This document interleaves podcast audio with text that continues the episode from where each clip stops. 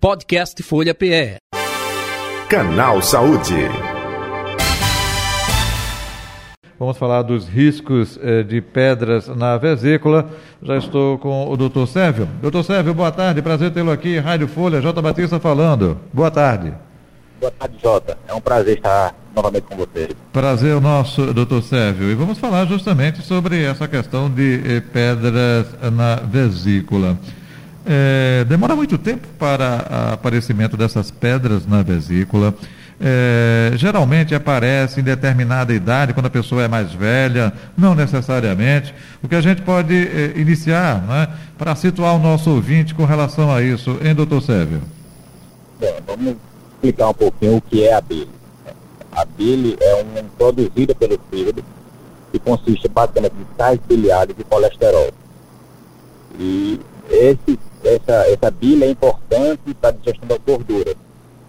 Esses cálculos acontecem quando existe um desequilíbrio entre a bile, sais biliares e colesterol, forma-se um cristal e daí geram as pedras e começam os sintomas decorrentes dessas pedras.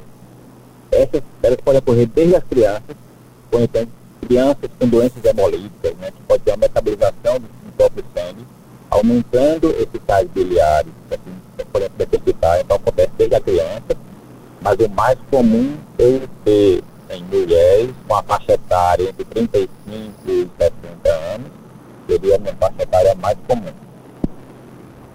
Entendo. Agora, é, geralmente é, apresenta sintomas, é, opa, pedra na vesícula eu sei que pedra nos rins é, é, reclamam de muitas dores, né? Quem é acometido por isso. Na vesícula também acontece isso, é diferente, não tem sintomas, é uma questão de uma doença silenciosa, é, doutor Sérvio? Ela pode ser silenciosa. Existem algumas estatísticas que até 70% dos pacientes, mais da maioria, tem um cálculo, não tem um sintoma. Mas é a doença que mais opera, para você ver como, como ela é tão prevalente na nossa, na nossa sociedade. Então, esses cálculos, é, a bile, toda vez que a gente se alimenta, existe um estímulo hormonal para a bile se contrair e liberar, a vesícula biliar se contrair e liberar a bile. Uhum. No momento que ela contrai e eu tenho esse cálculo impedindo que essa bile é, saia da vesícula biliar, onde vem o sintoma, onde vem dor. Então é muito comum ter dor pós-alimentares, depois que eu me alimento, então, esse estímulo da vesícula, gera minha dor, que pode estar associada a queimação, é, é, dor intensa, é, sinais de má digestão. Então, esse é o quadro mais comum. Essa dor pode ser intensa, inclusive evoluir com complicações, como perfurações, abscessos.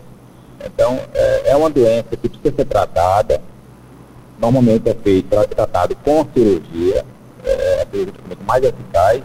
E é importante que seja feito um diagnóstico precoce, para que a gente possa definir melhor tratamento e evitar essas complicações. Uhum.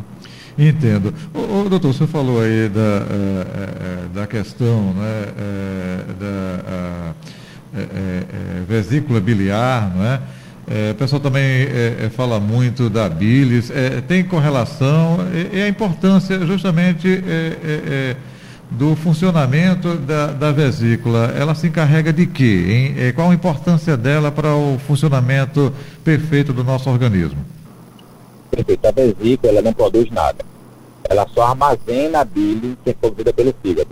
Uhum. E a bile tem essa função de ajudar a digerir gorduras, principalmente de digestão dos alimentos. Entendi. Então, por isso que a ausência da vesícula, a remoção cirúrgica da vesícula não gera tantos problemas para o paciente, porque ela não produz nada. Entendi. Eu vou ter menos bile disponível para poder me alimentar, mas o próprio organismo ele faz um mecanismo de compensação. Ele dilata os canais do fígado e consegue armazenar um pouco mais de bile ali, para que eu me alimente, eu tenha bile disponível para fazer essa digestão. Tanto é que 90% dos pacientes a grande maioria não tem nenhum tipo de sintoma após a cirurgia relacionada a má digestão uhum. ou desconforto. Entendo. Quando se fala em bilis, é, é, aquela substância bem amarela, né? Até quando a, a, algumas pessoas dizem assim, olha, fulano está... É, é, isso é bilis do fígado, não é? É, é? é, quando a pessoa às vezes vomita, quando tem... É, um pouco disso, né, doutor? Exato. A bilis, ela tem aquele aspecto amarelo esverdeado. Mas justamente, quando eu tenho um problema na eliminação da bile do fígado, é, o fígado produz, mas não consegue expelir para o intestino adequada, e dá o quadro de icterícia, que é aquele olho amarelado. Então, que gera aquele olho amarelo, também acontece outras doenças, como hepatite, leptospirose, então essas doenças que tem acometimento hepático, né, podem gerar esse grau de icterícia. Então, existem dois tipos de bile, uhum. existe uma bile antes da conjugação, é, é, que é uma bile ainda preparada pelo fígado, existe uma bile já conjugada, já é feita pelo fígado e eliminada pelo intestino. Entendi.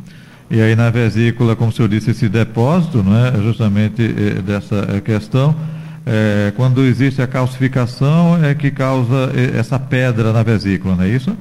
É, a pedra da vesícula, ela não é bem calcificação, hum. ela não calcifica.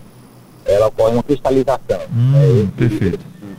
O colesterol ou o sal é presente, existe um desequilíbrio, ele forma um cristal, que é o cálculo. Uma vez que esse cálculo se forma, a tendência é ele crescer, aumentar de tamanho e podem, podem gerar ali as suas complicações. Uhum. Os cálculos muito pequenos, eles podem migrar do canal da, da, do fígado, gerando pancreatite. Entendi. É, e aí isso já gera uma, uma situação de maior complicação, maior gravidade. O, o, o doutor é, Sérgio Fidney, é, quando o pessoal fala assim, é, estrangulamento da vesícula, isso é correlacionado também com essas pedras ou não? Sim, normalmente sim. Você tem um quadro de inflamação tão severo e você gera uma, uma inflamação grave que pode perfurar a vesícula. Nessa situação de perfuração da vesícula, você tem um quadro de estrangulamento, né? Uhum. É um quadro de urgência. Entendo. É, é, como é feito o, o, o, diagnóstico? É um exame específico? É, a pessoa é, é tem suspeita e aí vai para um processo de eliminação até se chegar a essa constatação? Como é feito o diagnóstico através de que exame, hein? Bom, o diagnóstico é importante gente ter uma, uma anamnese, né, uma conversa, entrevista com o paciente bem feita, que já finaliza muito dentro da, das hipóteses diagnósticas e a confirmação é feita com ultrassom, que é bem superior. Ultrassom simples, é o melhor exame para identificar essas pedras na vesícula. Entendo. É, tratamento é o que? É processo cirúrgico, é, é retirada, é, depende de cada caso. Fala um pouco sobre isso, doutor Sérgio. Tratamento ele é sempre cirúrgico. Né? Não existe medicação para retirar, tirar esses cálculos. Né? Também não existe nenhum tipo de tratamento. Por exemplo, como cálculo renal, você pode atuar e tirar somente dos cálculos, mas na vesícula isso não acontece, porque essa migração do cálculo é, acrescenta risco ao paciente.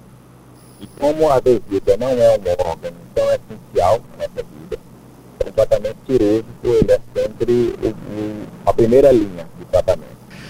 Ok. Doutor eh, Sérgio, mais algum detalhe que o senhor gostaria de acrescentar? Fique à vontade.